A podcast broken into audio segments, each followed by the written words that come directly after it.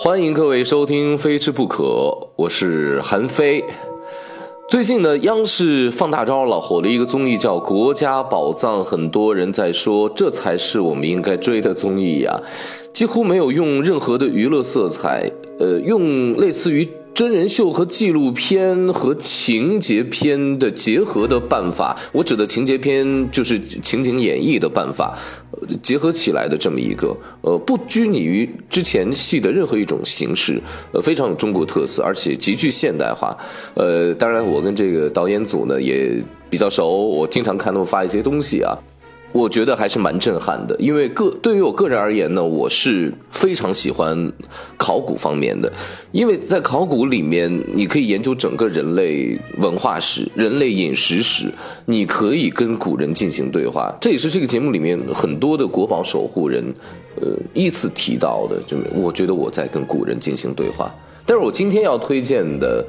这个。我自诩为国宝守护人哈，我要推荐给大家的这个国宝是国家宝藏已经错过的，因为这次，呃，他们九大博物馆是故宫博物馆联合南京、河南、陕西、湖北等等等等，但是中国国家博物馆没有参与。中国国家博物馆呢，它馆藏着一个中国第一锅，就是中国第一大锅。我觉得这口锅是所有中国人都应该去背的一口锅。它的名字不叫锅，用现在的话来说，用途是锅，但它的名字呢叫做司母戊大鼎，是商代的一个大鼎，这就是中国大名鼎鼎的大鼎之一，而且是大鼎之首。因为之后包括淳化鼎啊，包括子龙鼎，这都是后来的几个比较有名的大鼎了。那这个司母戊大鼎，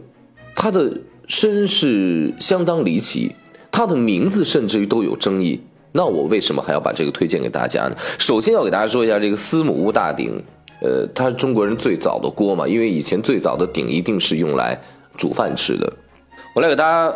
说一下这个司母戊大鼎这些数，觉得高一米三三还好，你伸着脑袋一般能看得进去。重是八百三十二点八四公斤，按我这体格的话，能分那么十二个。大伙知道我多沉了吧？一九三九年的时候，在河南的安阳。然后一个叫五官村的地方被农民挖出来的，然后因为你知道当时怕被日本人抢，然后农民又把它埋起来，埋起来之后呢，一九四五年日本人投降之后又把它挖出来，你想呢，这个大鼎呢，它有这个镇住气势，有一种一言九鼎、掷地有声的感觉，所以说他要拿出来庆祝抗战胜利的喜事儿。一九四六年的时候呢，驻军就把它送到了南京。给蒋介石当时的六十大寿当做寿礼，然后蒋介石就把它存到了中央博物院，当时叫中央博物院，其实就是南京博物院的前身，就馆藏在那儿了。那蒋介石呢，曾经也跟这个鼎有合过影，大家在网上可以看到，你同时也可以看到这个铜鼎，呃，它的整个的面貌啊。但是之后呢，发生的事情，知道，就是呃，这个蒋介石就走了。走了之后呢，这个鼎就放在了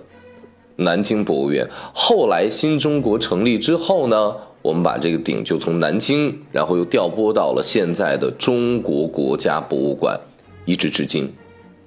有人在讲说，蒋介石带走了那么多的，你比如说这个呃《快雪时晴》，呃，包括很多的美丽的字画，包括建盏等等一系列的文物，为什么没有把这个大鼎带走呢？我也曾经听过一个台湾的学者解释过，他说：“当你要落荒而逃的时候，当你要走的时候，决定不再回来的时候，一个上海厨子和一个特别笨重的铜器，你选哪个？”当然了，这只是一个玩笑。呃，从侧面能说明一个问题啊，就中国人喜欢大。呃，它是处于商代这个时期，我觉得商代是处于人们中国人理智。开始萌芽的一个时期，人们开始有等级的区分了。在之前，好像都是一种特别混沌的一种状态，然后开始出现了搞大。因为中国人喜欢，我认为人类整个人类的文明史都是在炫耀。比如说，呃呃，有的有一段时期说，好吃肉的人会变笨，然后呢，贵族不吃肉，然后呢，给给穷人吃这些很肥的肉。